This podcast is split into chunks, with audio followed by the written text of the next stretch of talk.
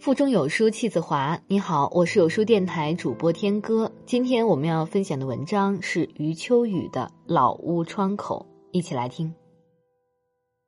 前年冬天，母亲告诉我，家乡的老屋无论如何必须卖掉了。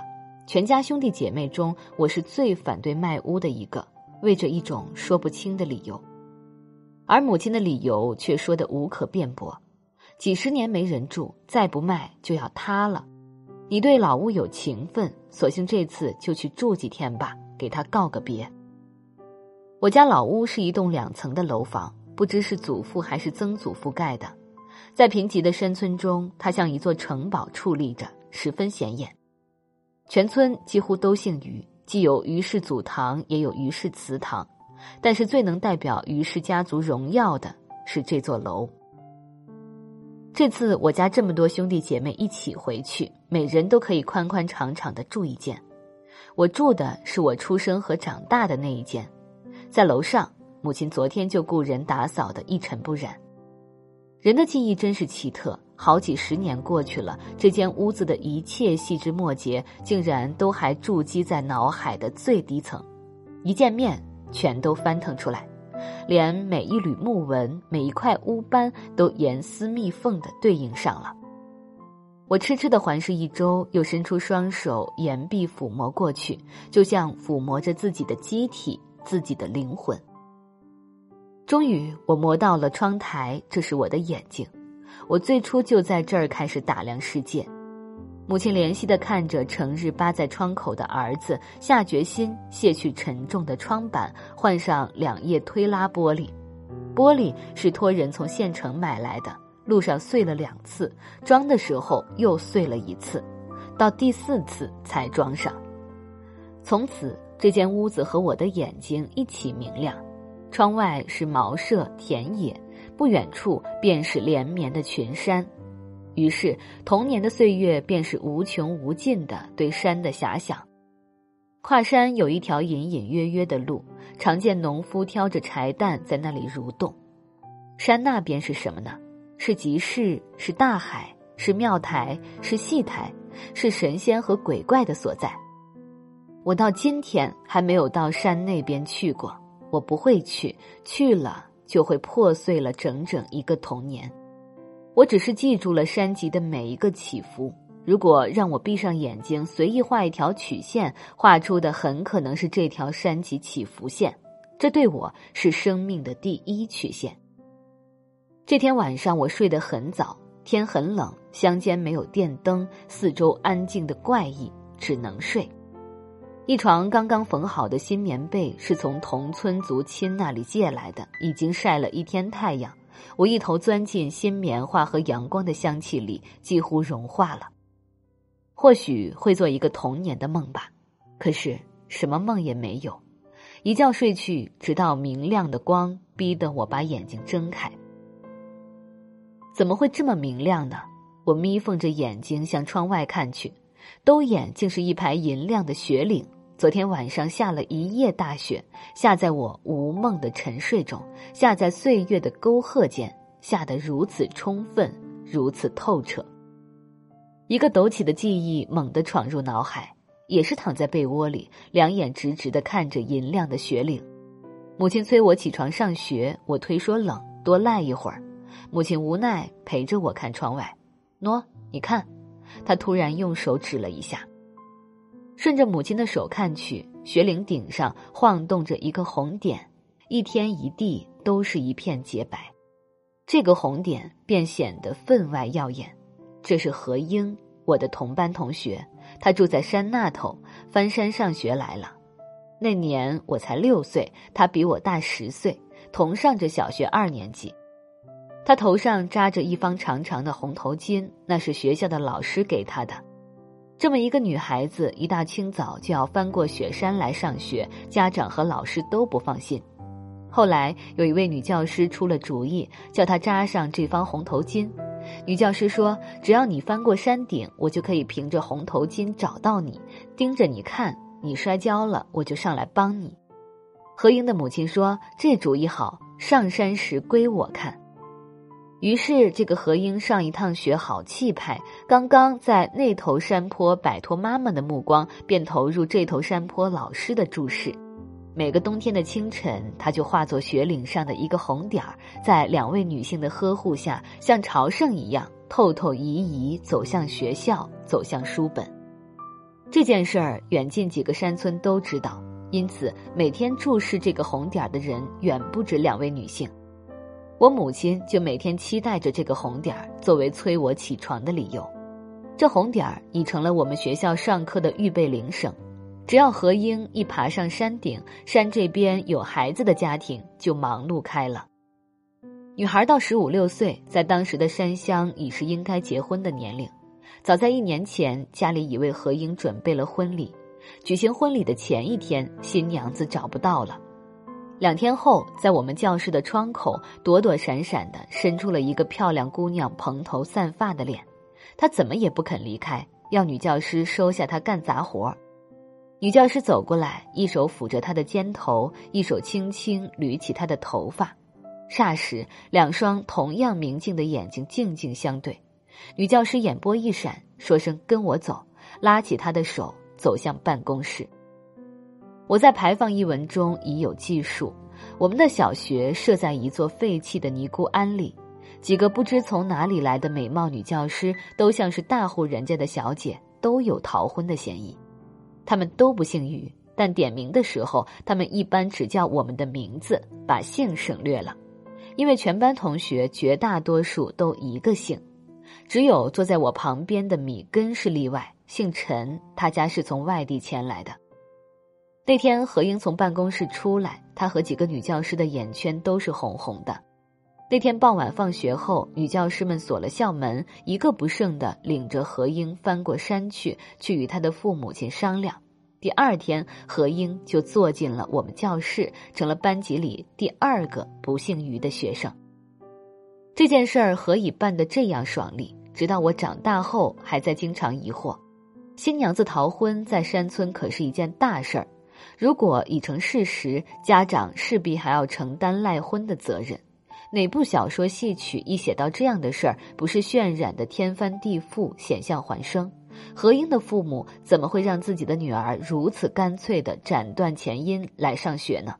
我想，根本原因在于几位女教师的奇异出现。山村的农民一辈子也难得见到一个读书人，更无法想象一个能识文断字的女人。我母亲因抗日战争从上海逃难到乡下，被乡下人发现，竟能坐在家里看一本本线装书和洋装书，还能帮他们代写书信、查核契约，视为奇事。好多年了，母亲出门还会有很多人指指点点、交头接耳，吓得母亲只好成天躲在城堡里。这天晚上，这么多女教师一起来到山那边的何英家，一定把她父母震慑了。这些完全来自另一个世界的雅洁女子，柔声细气地说着他们根本反驳不了的陌生言辞。他们居然说，把何英交给他们，过不了几年也能变得像他们这样。父母亲只知抹凳煮茶，频频点头，完全乱了方寸。最后燃起火把，把女教师们送过了山岭。据说那天夜里，与何英父母一起送女教师过山的乡亲很多，连原本该是何英的婆家也在。长长的火把阵结成了一条火龙。只有举行盛大的庙会，才会出现这样的景象。何英是我们学校的第一个女生，她进校之后，陆续又有一些女孩子进来，教室里满满的，很像一个班级了。女教师常常到县城去观摩正规小学的教学，顺便向县里申请一点经费。他们每次回来，总要在学校里搞点新花样。后来竟然开启了学生运动会，当然没有运动衣，教师要求学生都穿短裤和汗衫来参加。那几天，家家孩子都在缠逼自己的母亲缝制土布短裤衫，这也变成了一种事先舆论。等到开运动会的那一天，小操场的短围墙外面早已挤满了观看的乡亲。学生们排队出来了，最引人注目的是何英，她已是一个大姑娘，运动衫裤是她自己照着画报上女运动员的照片缝制的，深蓝色的土布衣衫裁得很窄，绷得很紧，身材一下子显得更加颀长，线条流畅而柔韧。我记得他走出操场前几次，在女教师跟前扭捏退缩，不断抻拉着自己的短裤，像要把它拉长。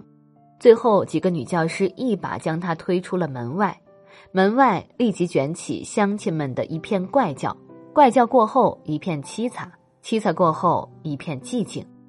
何英终于把头昂起来，开始跨栏、翻滚、投篮。这一天，整个运动会的中心是他，其他稚气未脱的孩子的跳跳蹦蹦都引不起太多的注意。何英背后站着一排女教师，她们都穿着县城买来的长袖运动衣，脖子上挂着哨子，满脸鼓励，满脸笑容。再背后是尼姑庵斑驳的门庭，这里重叠着三度景深。这次运动会的后果是灾难性的，从此经常可以听到妇女这样骂女儿：“你去浪吧，与何英一样。”好几个女孩子退学了。男孩子也经不起家长的再三叮嘱，不再与何英一起玩、一起走路。村里一位近似于族长的老人还找到了女教师，希望将何英退学，说于氏家族很难看得惯这样的学生。